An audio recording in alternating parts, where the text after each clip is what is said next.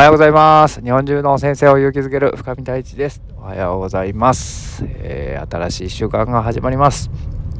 この土日は結構学びの多いね、土日だったなと思っております。今日は、えー、成長領域をコンフォートゾーンにするという話をしていきます。よろしくお願いします。はい、えー、成長ゾーン、成長領域ということで、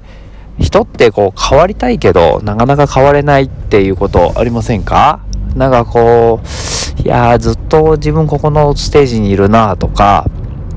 ずっとここでこう出てないなっていうところからねあと安定してるなってところから一歩こう出れないみたいなことがよくあるなと思っていて例えばなんだろうな、えー、ご飯屋さんとかも、まあ、よく行くお店の方がなんかもうメニューも分かってるし、値段とか味とかもまあ外れないじゃないですか。これも結構、えー、安全領域にコンフォートゾーンを置いてるってことなんじゃないのかなと思うんですけど、えー、4段階かな。安全領域と恐怖ゾーン、恐怖領域、そして学習領域、ピアゾーンって言うんですけど、学習領域。で、その、えー、一番外側に成長領域っていうのがあります。えー、もう一回言いますね。一番真ん中が安全領域。えー、えー、2つ目が、え、恐怖領域。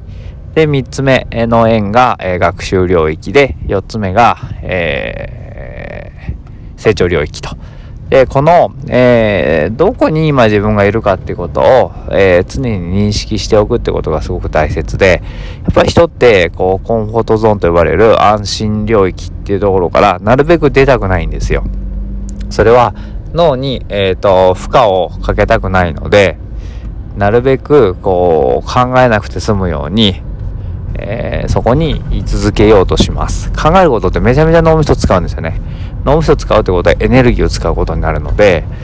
そこからなるべく出ないようにすると。でもやっぱり人間のこう本能とか魂レベルで言うと成長したいなっていうのが本音ですよね。だから人は結構成長したいんですって口では結構言いがちなんですけれどもだけど、結果、そのコンフォートゾーンからなかなか出られないっていうのがあります。で、ちょっと出てみようかなって思って、その成長領、えー、安心領域から、えー、出てみようとすると、今度恐怖領域というのが出てくるんですよ。うわーって、こんなの知らないとか、こんな人と出会ったことないとか、こんなこと初めてだなっていうところが恐怖ゾーンになってきます。で、そこを一歩出てね、さらに突き抜けていくと、学習領域といって学べる、ああ、ここいいなって、えー、いうところ。で、そこもう一歩突き抜けていくと成長領域っていう自分がこう成長していけるっていうところに、えー、なります。で、そこに自分のコンフォートゾーンっていうのをそこに置くということですね。常に例えば成長している仲間たちのところに自分を自分の身を置くことによって成長領域をコンフォートゾーンにしていくわけですよ。そうすると何が起こるかっていうと普段の生活をしている中で勝手に成長していけるということなんですよね。えー、例えば今まあ Zoom で学ぶってことが当たり前になってきているんですけれどもその中でその一緒に喋っている仲間たちっていうのは、えー、常に成長している仲間かどうかっていうことを見極めてみると自分がどこにいるのかってもちろんね Zoom 飲み会みたいにあの別に何の学びもない、えー、くったらない話をするっていう回も全然あっていいと思うんですよ。だけど基本ベースがその成長領域にいる仲間たちと一緒に過ごしているかどうかってことがめちゃくちゃ大切だなと思っていて、今自分がやってるこのエネルギーワークの学びだったりとか、えー、習慣化のね、えー、仲間っていうのは本当にそこにいるので、えー、自分も刺激を受けるし、で、そこがコンフォートゾーンになってくるわけですよ。毎週とか、えー、週に何回かこう顔を合わせたりね、まあ、ズームでですけど、っていう風になると、えー、そこがコンフォートゾーンになっていくので自分が成長していくのがベースになっていく。これですごい最強だなと思っていて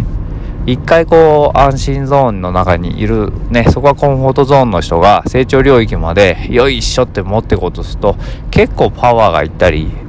ね途中でくじけちゃったりとかするんですけどその成長領域っていうものが常に自分のコンフォートゾーンだなっていう人は、えー、周りの人だったりとかわざわざそのわーって最初の負荷がかからずにいつもの約束とかいつものルーティンの中にその成長できるっていう場があるっていうことで自分のこう何て言うのかな持ってるものだったりとか、えー、スキル、テクニック、そしてマインドが、えー、成長っていうものに向いていく。そこはコンフォートゾーンにしていくってことがすごく大事なんじゃないのかなっていうふうに思っております。これね、すごく大切だなと思ったので、今日もいい話してんな、俺って 思っております。えー、次回、明日からはね、ファシリテーションについてちょっと話をしていこうかなというふうに思っているので、えー、ぜひまた聞いてほしいなと。ファシリテーションね、得意な人も苦手な人もいるかもしれませんけど、このやり方を知ったらね、人はこう一気に変われるというか、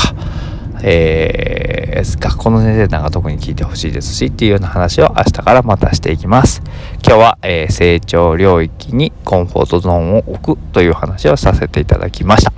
あなたがいるゾーンは今どこでしょうか、えー、?See you next time! バイバイ